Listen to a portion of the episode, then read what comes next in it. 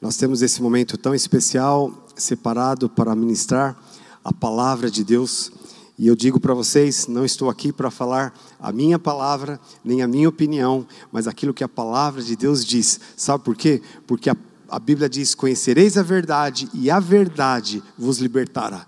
Opiniões das pessoas, opiniões são boas, mas o que liberta e o que transforma é só a palavra de Deus. E esse é o nosso compromisso aqui com vocês nesse domingo. E hoje eu quero falar de um assunto muito, muito especial Há muito tempo Deus tem colocado isso no meu coração e eu creio que é um momento oportuno para ministrar esse assunto. E o tema da palavra hoje é o poder da aliança. O poder da aliança. Nós vivemos dias onde aliança ela é só um, um símbolo não só aliança de casamento, mas aliança entre pessoas é só uma coisa circunstancial e que facilmente se quebra. Mas Deus é um Deus de aliança, Deus honra aliança, Deus honra compromisso entre pessoas. Eu quero começar aqui contando uma história, nós vamos ler um texto já já, mas antes, só para a gente se contextualizar, tem um livro na Bíblia que é o nome de uma mulher,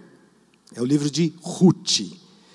Talvez muitos já leram a história de Ruth, e essa história deu nome ao livro de Ruth, é uma história muito peculiar de uma pessoa.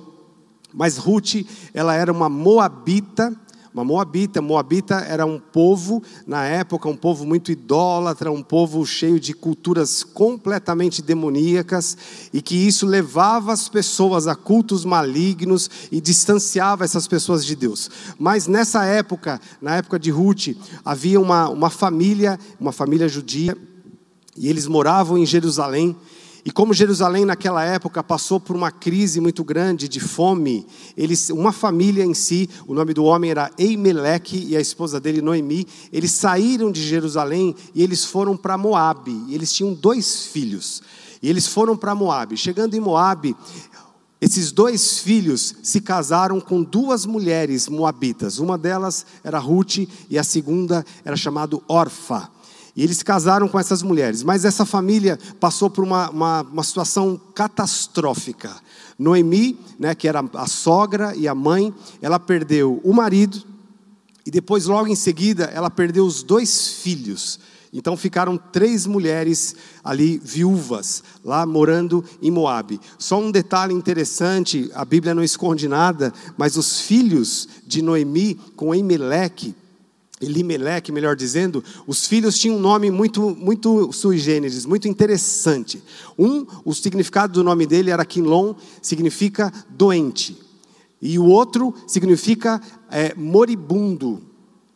Olha o nome dos filhos. Não é à toa que os dois morreram muito cedo. Aqui tem uma, um paralelo muito interessante. A Bíblia fala sobre o destino que é impresso na vida de uma pessoa através dos pais, através de palavras. As palavras têm poder. E eu não sei, a Bíblia não fala exatamente o porquê eles ganharam esse nome. Às vezes o nome estava muito ligado a um momento que a pessoa estava vivendo, né? um momento de tristeza, às vezes, que estava vivendo, que deu a luz. Então colocava esse nome no filho e acabava cravando um destino. Então não, era, não é surpreendente o destino deles morrerem cedo e deixarem as suas mulheres viúvas e sem filho. Então ficaram três mulheres: Noemi, Orfa e Ruth.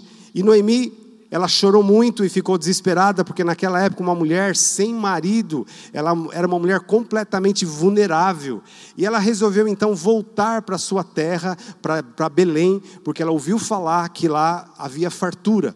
E quando ela fez isso, ela chamou as suas duas noras e disse para as suas duas noras: por favor, eu, eu vou embora, não me acompanhem, porque eu não tenho mais nada para oferecer para vocês. Eu não tenho marido, eu não tenho filho para oferecer para vocês, eu não tenho segurança para oferecer para vocês. Então eu aconselho que vocês voltem para a casa dos seus pais, arrumem maridos, vivam a sua vida. E nós vamos ver então qual foi a resposta dessas duas moças, Ruth e Orfa, diante do apelo de Noemi. Então nós vamos lá para Ruth, capítulo 1 versículo 14 a 18. Então diz assim: nessa, nessa despedida, Então, de novo, choraram em alta voz. Orfa, com um beijo, se despediu da sua sogra, porém Ruth se apegou a ela. Então Noemi disse: Veja, a sua cunhada voltou para o seu povo, para os seus de deuses, vá você também com ela. Porém Ruth respondeu: Não insista para que eu te deixe nem me obrigue a não segui-la, porque aonde quer que eu que, que for, eu irei. Onde quer que pousar, ali pousarei. O seu povo é o meu povo, o seu Deus é o meu Deus. Onde quer que você morrer, eu morrerei e ali serei sepultada. Que o Senhor me castigue se outra coisa que não seja a morte me separar de você. Quando Noemi viu que Ruth estava mesmo decidida a acompanhá-la, deixou de insistir com ela. Talvez você já tenha visto esse versículo, hoje em dia talvez não use, não use muito, na época que eu me casei, era muito comum ter esse texto nos convites de casamento, né? Quantos já viram isso? Né? E a gente acha que é de um homem para uma mulher, ou aliás, de uma mulher para um homem, mas na verdade era de uma nora para sua sogra. Alguém que sabia, que identificou, que sabia honrar uma aliança, mesmo diante da maior catástrofe. Porque, uma, porque, na verdade, toda vez que nós temos uma aliança, essa aliança sempre, sempre, em qualquer circunstância, ela vai passar por provas. Uma aliança sempre passa por provas. E no caso da prova da aliança da Ruth com a sua sogra, com Noemi, passou pela pior prova possível mas, mas essa, essa aliança, ela superou esse obstáculo e ela permaneceu inabalável. E o resultado disso, você pode ler o livro de Ruth, é bem curto, é uma história muito linda, e eu não posso, não dá para eu contar detalhes aqui, mas eu só quero mostrar para você o, o que, que aconteceu no final dessa história. A Bíblia mostra então o destino de Ruth. Ruth voltando junto com a sua sogra, Deus proveu para ela um marido, um homem próspero, um homem aliançado com Deus, e ela teve filho. E Ruth entrou na linhagem, ela foi antecessora de Davi e antecessora de Cristo, por causa da aliança que ela fez. Essa aliança a colocou numa, num, num ciclo de bênção, num ciclo de prosperidade, num ciclo de comprometimento de Deus, porque Deus tinha uma linhagem que ele estava preservando. E Ruth, não por acaso, entrou nessa linhagem, simplesmente porque ela soube honrar uma aliança, e óbvio, uma aliança com a pessoa certa, porque existem alianças malignas também, existem alianças que destroem linhagem mas esse foi o destino de Ruth. E eu estive pesquisando a respeito do destino de Orfa, que foi a outra moça, a outra nora. E a Bíblia, obviamente, não fala a respeito dela, mas existem, existem escritos rabínicos Olha que coisa interessante. E eu não posso dizer, provar que isso é verdade, mas são escritos, são sugestões do que aconteceu com Órfã. E dizem que essa mulher voltou para Moabe, ela se tornou uma prostituta e ela acabou gerando filhos e deu origem à linhagem dos gigantes que mais tarde Davi e os seus homens destruíram. Olha que coisa interessante. Olha que coisa interessante. Alguém que honrou uma aliança que foi Ruth ela deu origem a Davi. A outra que não honrou essa aliança, que foi órfã, deu a luz ao aquele que foi morto por Davi, que foram, eram gigantes que afrontavam Deus. Um deles era Golias, que afrontava o Deus vivo. Muito interessante essa, esse paralelo. E eu quero aqui usar essa história de Ruth e Noemi para falar para vocês o poder da aliança. Mas eu quero direcionar essa, essa palavra essa palavra de uma forma muito específica para a aliança que a Bíblia mostra que nós devemos ter com a igreja de Cristo Jesus. Então nós vemos que a diferença entre as duas, Orfa e Ruth, foi o valor que elas deram para a aliança. Então eu quero agora mostrar para vocês, queridos, que Aqui a Bíblia, obviamente, não, não, não diz isso dessa forma, mas nós podemos usar a imagem aqui de Noemi com a imagem da igreja. A igreja passa por situações, passa por turbulências.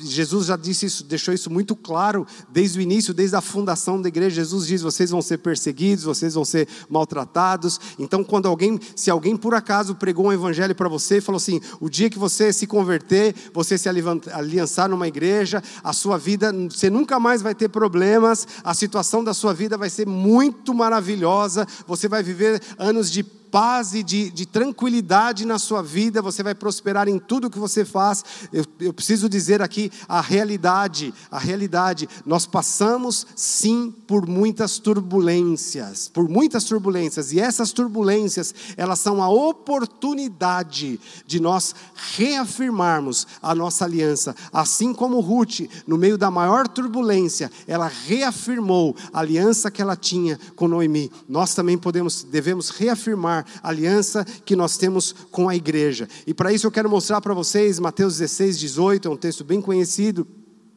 onde Jesus fala a respeito da igreja. E a igreja, queridos, deixa eu deixar muito claro para vocês: a igreja não foi fundada por mim, eu tive o privilégio de ser usado por Deus, junto com a Márcia e outros irmãos, para começar a igreja local chamada aqui Past Church, hoje chama Past Church Barueri. Mas essa igreja é um pedacinho pequeno da igreja maravilhosa do Senhor Jesus, a igreja que ele tem edificado e sobre a qual ele fala aqui em Mateus 16, versículo 18. Ele diz assim, dizendo para Pedro: Também eu te digo que você é Pedro, e sobre esta pedra edificarei a minha igreja, e as portas do inferno não prevalecerão contra ela. Às vezes a gente pensa, as portas do inferno não, vai, não prevalecerão contra mim. Mas não é bem verdade isso, porque a Bíblia não está falando aqui de indivíduos. A Bíblia está falando da igreja, a Bíblia está falando do corpo de Cristo. Então, aquele que está aliançado com a igreja, com o corpo de Cristo, vai receber os benefícios que a igreja tem. Foi a mesma coisa no caso de Ruth. Ela se aliançou com uma pessoa, que foi Noemi, mas sobre Noemi, apesar das tribulações que aquela mulher passou, Apesar, eu não posso nem imaginar o sofrimento que essa mulher teve, mas apesar de todo esse sofrimento, Deus tinha um propósito. Eu tenho convicção, biblicamente falando, que não era propósito de Deus a morte dos filhos dela e não era o propósito de Deus a morte prematura do marido, não era o propósito de Deus. Eu não posso julgar e nem dissecar aqui o porquê que isso aconteceu, mas eu sei que Deus tinha um propósito na vida dessa mulher e na aliança com ela, Ruth usufruiu disso, da mesma forma com a igreja, queridos. Ainda que a igreja passe por muitas tribulações, a gente sabe qual é o final da história. As portas do inferno não prevalecerão contra a igreja. Não prevalecerão contra a igreja. Lá em 1 Coríntios capítulo 12, versículo 27, Paulo diz aqui a respeito da igreja, ele usa um outro termo agora, ele diz assim: Ora, vocês são o corpo de Cristo. E ele fala isso de forma coletiva. Coletivamente nós somos o corpo de Cristo e individualmente nós somos membros deste corpo. É muito significativo esse versículo, porque se coletivamente nós somos o corpo de Cristo, isso só é verdade porque individualmente nós somos membros desse corpo. Não sei se você captou aqui ah, o significado disso. Coletivamente, nós somos corpos corpo por uma razão, porque individualmente nós somos membros do corpo de Cristo. Porém, se nós perdermos a conexão com o corpo, nós também perdemos a conexão com o cabeça, que é Cristo. E aqui há algo muito importante de ser dito, queridos, é muito importante ser dito, porque nós vivemos um período na história.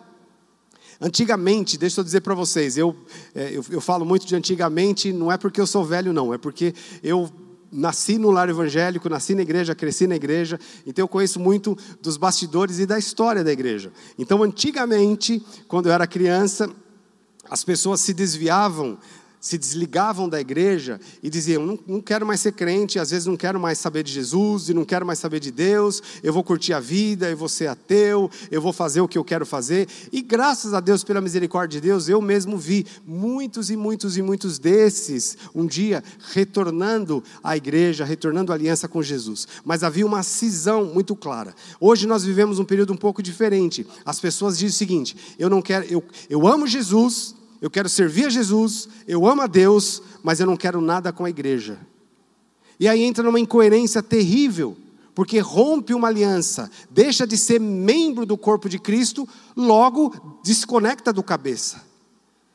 Isso é óbvio, isso é uma questão clara, porque Deus honra aliança. E é nítido, irmãos, eu digo isso para vocês, e eu estou falando isso aqui, de um lado, para celebrar a nossa aliança com o Senhor, mas de um outro lado, para aplicar uma vacina, para que nós jamais, aconteça o que acontecer, nós jamais podemos nos conectar do corpo de Cristo se nós tivermos a visão clara. E o Espírito Santo está aplicando uma vacina hoje nós, para nós entendermos isso. É nítida a deterioração das pessoas, a deterioração emocional, a deterioração moral, a deterioração familiar das pessoas que se desconectam do corpo de Cristo. É nítido isso. É nítido a pessoa que fica tempos fora, desconecta do corpo de Cristo, há um processo natural de deterioração. E por que isso? A Bíblia diz, Paulo fala, as más conversações corrompem os bons costumes. Então, uma pessoa que não está conectada no corpo de Cristo, por exemplo, ela não vai dar valor para o domingo. O domingo que nós estamos aqui, as pessoas vão dizer: ah, isso é, é religião, é religiosidade, eu não preciso ir na igreja para ser crente. Parece um discurso muito bonito, eu posso buscar Deus em casa. Mas eu, particularmente, não conheço ninguém que se conecte da igreja que vai buscar Deus em casa. No domingo vai fazer o quê? Vai fazer churrasco, não tem nada contra churrasco. Vai assistir Netflix o dia inteiro. Vai para o cinema, vai para o parque, vai para. E são coisas muito lícitas e muito boas, mas que não vão cooperar com o crescimento dessa pessoa e vai entrar num processo natural e gradativo de deterioração. E as pessoas começam a perder o senso, começam a perder a razão bíblica da fé. E a Bíblia já diz isso, Jesus já fala lá em Mateus 24, eu já falei bastante sobre isso aqui, e eu não, não digo esse texto para causar susto em ninguém, mas é a Bíblia, a palavra de Deus, nós precisamos ver. A Bíblia fala que nos últimos dias o amor de muitos esfriaria. E por que, que esfria? Porque se desconecta do corpo. A Bíblia também fala, Paulo diz sobre a apostasia dos últimos dias. Então é um processo gradual, se desconecta do corpo, se perde aliança com o corpo, vai se deteriorar. Irmãos, eu digo para vocês, como pais, como pai, e até hoje, um dia que nós apresentamos as crianças aqui, nós precisamos criar os nossos filhos na palavra de Deus, nós precisamos ter cultos domésticos, ensinar os nossos filhos em casa, mas nós precisamos ensinar para eles também o valor da conexão do corpo de Cristo. Nós precisamos isso. Eu digo isso pela graça e misericórdia de Deus. Deus tem nos dado muita graça, apesar de nós, de ver os nossos filhos andando na verdade, de ver os nossos filhos crescendo e amando ao Senhor. Mas não foi algo que aconteceu por acaso, foi um processo. Nós ensinamos os nossos filhos. Eu me lembro que quando eles eram pequenos ainda, a vida era muito corrida, tinha que levantar todos os dias bem cedo para levá-los para a escola. Mas eu marcava horário com eles na sala e eles acordavam, a gente se reunia na sala antes de sair, para quê? Para fazer o nosso culto doméstico, para ler a palavra, para ministrar na vida deles. Mas além disso, a gente ensinava para eles o valor do culto sozinho, aliás, do tempo sozinho com Deus, deles buscarem a Deus. E até eu acho que eu não vou expor aqui a, a minha filha, mas esses dias a, a Márcia mexendo nas coisas antigas lá, achou um caderno de, de, de anotação dela um diário de oração quando ela tinha 10 anos de idade. Ah, que coisa fofa! Foi uma coisa muito linda para a gente, muito emocionante. A gente vê né, as, as, o tempo sozinho com, Deus, dela anotar versículo bíblico e orar em cima daquilo. E ela tinha as pessoas pelas quais ela orava e tinha os pedidos de oração. Interessante que a gente foi ver os pedidos de oração dela. Era uma criança. Todos eles, sem exceção, Deus respondeu. E o último, agora recentemente, quando a gente fez essa aliança de cuidar do Gustavinho, que ela queria muito ter um irmãozinho mais novo, agora já tem. Né? A gente está cuidando dele em casa, então passa bastante tempo em casa. Então é interessante isso, ensinando o menino no caminho em que deve andar. E esse caderno está lá, né, como um memorial de fé, de como isso é importante. Mas isso tudo é, é muito importante, mas nós ensinamos além de tudo isso, aliança com a igreja local. Nós ensinamos isso. Nós ensinamos eles a amarem a igreja local, a serem devotados a isso.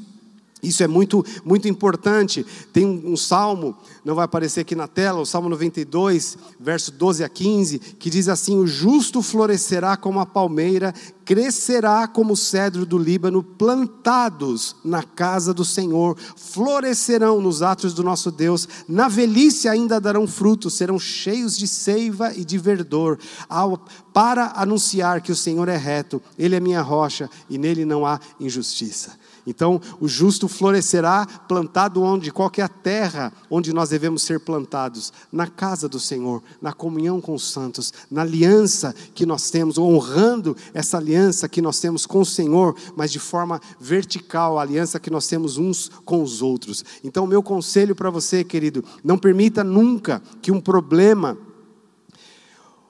que uma circunstância ou que um, um problema com pessoas te desconecte do corpo de Cristo. Não permita nunca, porque nós somos o corpo de Cristo aqui, membros do corpo de Cristo, e eu tenho uma notícia para você que talvez seja uma grande surpresa para você, mas nós somos imperfeitos ainda. Estamos sendo aperfeiçoados. E nessa conexão, nós nunca, você nunca vai fazer uma conexão, uma aliança com alguém, com alguém perfeito, a não ser com Deus. A nossa aliança com Ele, Ele é perfeito. Mas aliança com pessoas são pessoas imperfeitas. E nessa caminhada, seja numa aliança de casamento, você vai identificar os defeitos do seu marido ou da sua esposa. Mas esses defeitos, eles não são razão para quebra de aliança. Então, não permita nunca que o problema com um membro do corpo de Cristo te leve a perder a conexão com, a, com o cabeça que é Cristo. Porque uma, eu, eu, vejo um, um, um, fenômeno muito interessante na, na igreja, eu já vi isso acontecer. E aqui, eu, o que eu vou falar aqui, não é, não estou pensando em, sinceramente, diante de Deus, não estou pensando em absolutamente ninguém, mas é algo que eu observei muito ao longo dos anos dentro da igreja, que as pessoas elas generalizam o problema e elas personalizam a bênção. O que, que isso significa? O que é generalizar o problema? Suponhamos, alguém está conectado na igreja, amando a Jesus e tudo mais, e de repente se depara com um defeito e um problema de alguém, de uma pessoa em si. Aí o que, que, o que, que é a generalização? De repente essa pessoa o ofendeu, ou sei lá, fez alguma coisa com, essa, com, com esse membro, e o que, que é a generalização? A generalização é o seguinte: ah, esta igreja Peraí, mas o problema foi com o irmão. Ah, não, mas esta igreja, e generaliza. Agora, o contrário, infelizmente, também muitas vezes é verdadeiro. Eu já vi isso acontecer. O irmão, por exemplo, está passando por uma dificuldade, por um problema, e fica afastado um tempo do, da, do convívio com os irmãos. Aí vai um irmão piedoso visitá-lo, e ora por ele e tudo mais. E depois que ele sara, fala: Eu estive doente e ninguém foi me visitar, a igreja não foi me visitar, mas e o irmão fulano não foi visitar? Ah, só ele foi. Aí nessa hora, nessa hora a personalização. Mas se ele é parte, então vamos generalizar nessa hora. Se ele é membro do corpo de Cristo, fala: a igreja foi me visitar na pessoa de fulano de tal. Agora, na hora do problema, você desconecta a igreja, porque a igreja é o corpo de Cristo. E você personaliza, fala: o problema é com fulano, não é com a igreja. Você entende isso? Isso é algo muito importante, queridos, porque o, o cristianismo, essencialmente, é relacional. Relacional. Vertical e horizontalmente. O que isso significa? O cristianismo, primeiro nós nos conectamos a Deus, nós nos entregamos a Deus, nós nos convertemos a Deus, mas depois, naturalmente, Deus nos entrega a conexões no corpo de Cristo. E este relacionamento, isso é tão sério, irmãos, isso é tão sério, preste muita atenção nisso, é tão sério o relacionamento vertical no corpo de Cristo, que Deus considera, olha, olha o que Deus diz, em João fala o seguinte: se nós não amarmos o irmão que nós vemos, se nós não amamos o irmão que nós vemos, nós não estamos amando a Deus. Peraí, Deus, mas não tem nada a ver com você, tem a ver com a pessoa, eu não quero mais. Mas Deus diz: não, se, tem sim, tem sim, porque se você não ama o irmão que você está vendo, você não pode amar a Deus que você não está vendo. Olha que coisa séria. É tão sério isso que lá em Atos 2, Deus colocou ali, através do, do, do, autor, foi Lucas que escreveu o livro, o livro de Atos, que era a história da igreja, contava a base da igreja, fala que eles perseveravam todos os dias no templo, em orações, na doutrina dos apóstolos e na comunhão. Então aqui está colocando exatamente o vertical, né, oração, a palavra de Deus, colocando no mesmo nível a comunhão, que é a conexão com o corpo de Cristo. Então, queridos, toda aliança, ela passa por provas, como eu disse. Então eu quero falar agora, bem rapidinho, sobre os ingredientes necessários para nós preservarmos uma aliança. Então, bem rapidamente, o primeiro ingrediente necessário para nós preservarmos uma aliança, seja com a igreja, seja com pessoas, seja dentro de um casamento, a primeira coisa é o perdão. É o perdão. Deus permite que nós passemos por situações onde nós somos frustrados com as pessoas. Quando isso acontecer, Deus está querendo nos fazer crescer. Porque a Bíblia diz em Mateus 6,12: Perdoa-nos as nossas dívidas, assim como nós perdoamos os nossos adversários, os nossos devedores. Assim como, esse assim como diz o seguinte: assim como vai ser o meu relacionamento ver, é, vertical com Deus, ele está, ele está limitado ao meu relacionamento horizontal com os meus irmãos. Em outras palavras, Deus está dizendo o seguinte: se você quebrar aliança com alguém por causa de mágoa, automaticamente você está quebrando com Deus. É sério isso, irmãos? É, é sério, mas é a Bíblia. A Bíblia está dizendo aqui. Então nós precisamos carregar na nossa bagagem perdão.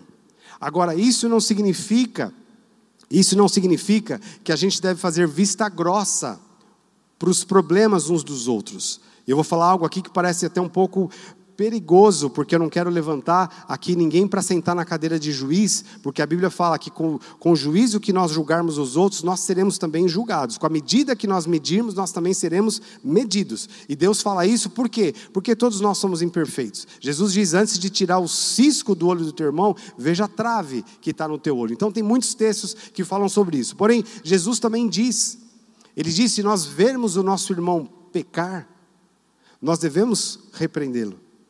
É algo que a gente não costuma praticar muito. Não costuma praticar muito. E aqui precisa de transparência para isso. Precisa de transparência. Sempre embutido de, sempre envolvido em muito amor. Mas a Bíblia fala sobre isso.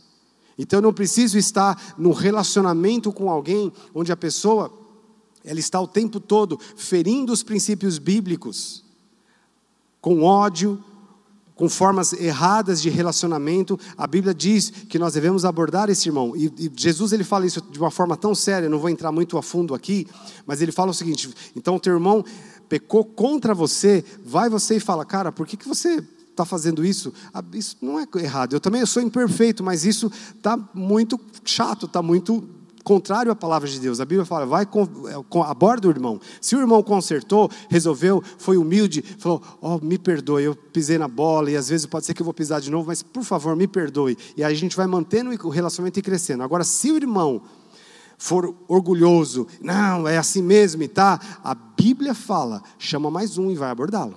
Porque é importante, nós precisamos aperfeiçoar uns aos outros. E a Bíblia vai até mais longe, fala, se levou dois, mesmo assim a pessoa foi arrogante, a Bíblia fala, leva diante da igreja. Leva diante da igreja e fala, essa pessoa está tá ferindo o corpo de Cristo.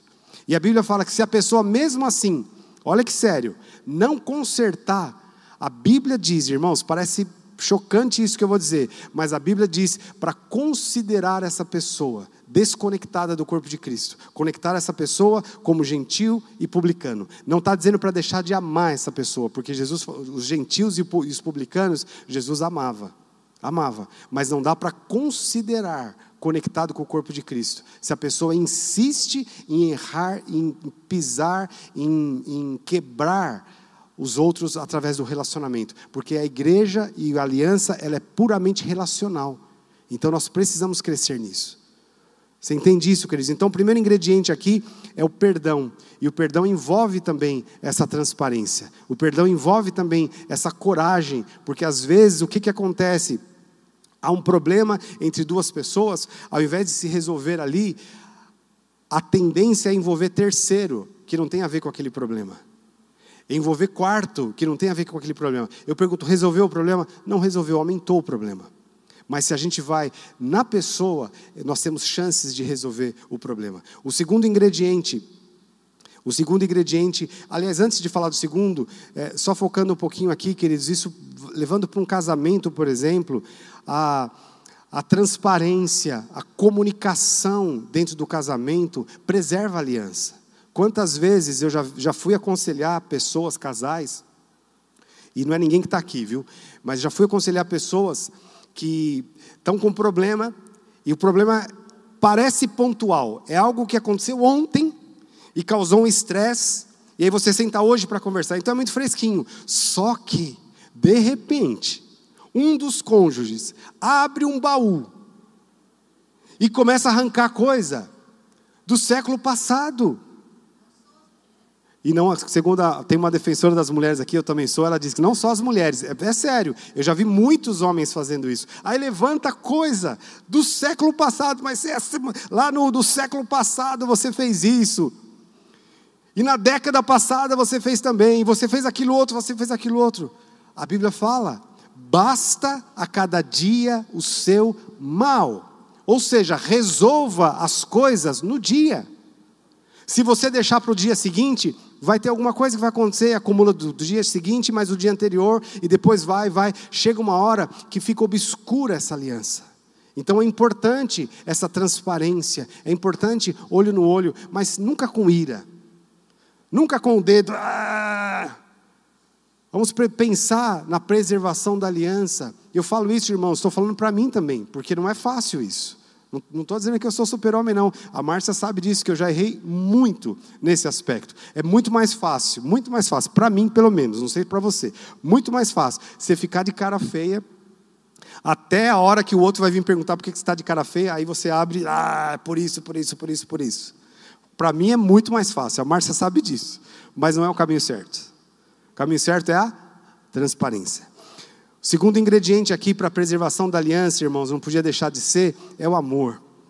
1 Coríntios 13, 7 diz: O amor tudo sofre, tudo crê, tudo espera e tudo suporta. E este amor, irmãos, não é, é não é um ingrediente humano, não é uma característica humana, não é um dom humano que alguém nasce com ele ou alguém tem mais do que os outros. A gente pode ser mais educado, uns mais educados do que os outros, pode ser um mais controlado que o outro. Tem gente que tem né, pavio curto, outros o pavio mais longo, mas nada disso é amor. Porque o amor é muito claro, nós precisamos falar isso: o amor não é um ingrediente humano, porque o amor é o próprio Deus. O amor é o próprio Deus. E uma das coisas mais maravilhosas que tem, eu creio que todo mundo vai concordar comigo aqui, é amar. Fala para mim, se não é gostoso amar. Não é gostoso, de repente, você encontra uma pessoa que você ama muito, e de repente você encontra aquela pessoa, não dá um negócio aqui dentro?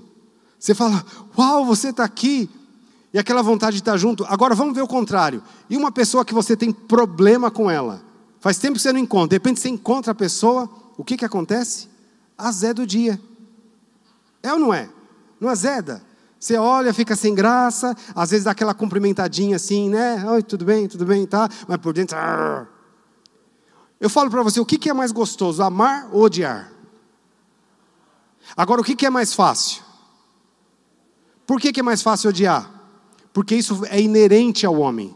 Isso ninguém, isso já está dentro de nós, porque é fruto do pecado. Mas eu tenho uma notícia para você, queridos: o amor vem de Deus. E quando nós recebemos o amor de Deus, nós recebemos o amor de Deus, o amor de Deus ele vem como uma semente que é plantada no nosso coração pelo próprio Deus. E a Bíblia diz que cada semente produz de acordo com a sua espécie. Deus plantou o amor dele no nosso coração. O que, que nós precisamos fazer para amar as pessoas? Deixa eu dar um, ponto muito importante aqui: é não bloquear o crescimento dessa semente. Sabe por quê? Sabe por que, que às vezes a gente fica magoado ao invés de amar?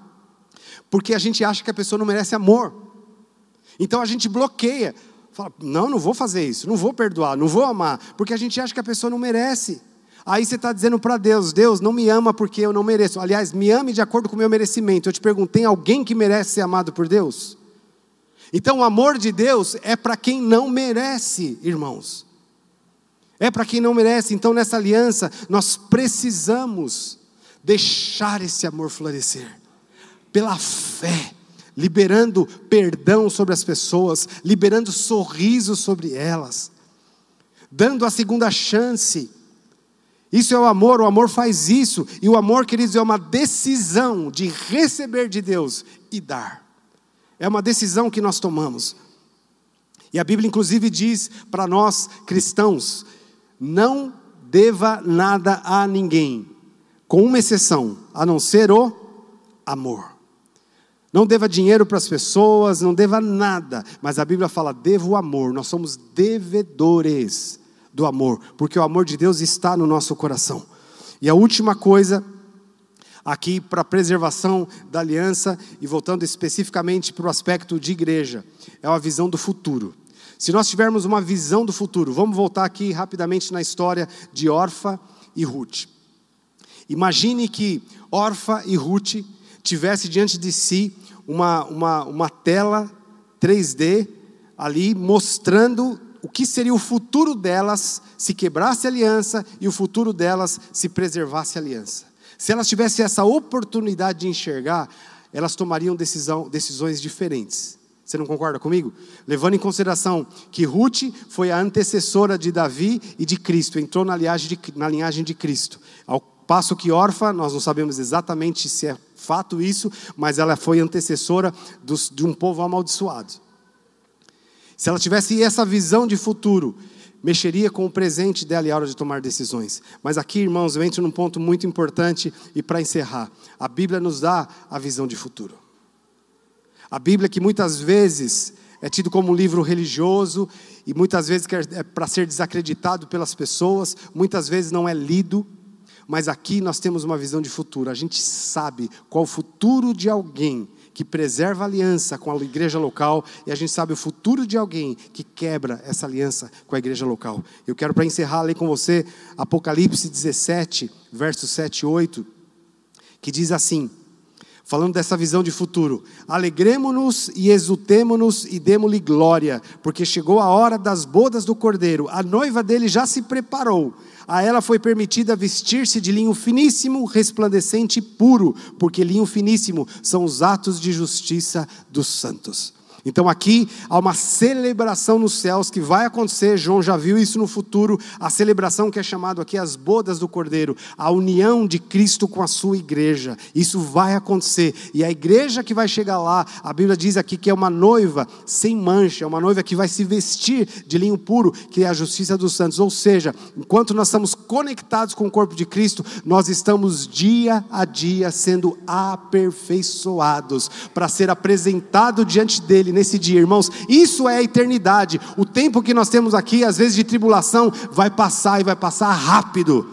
Mas nós vamos viver eternamente conectados com Cristo, irmãos, como igreja. Eu te pergunto, tendo essa visão do futuro, dá para permitir que a nossa aliança seja quebrada por algum motivo?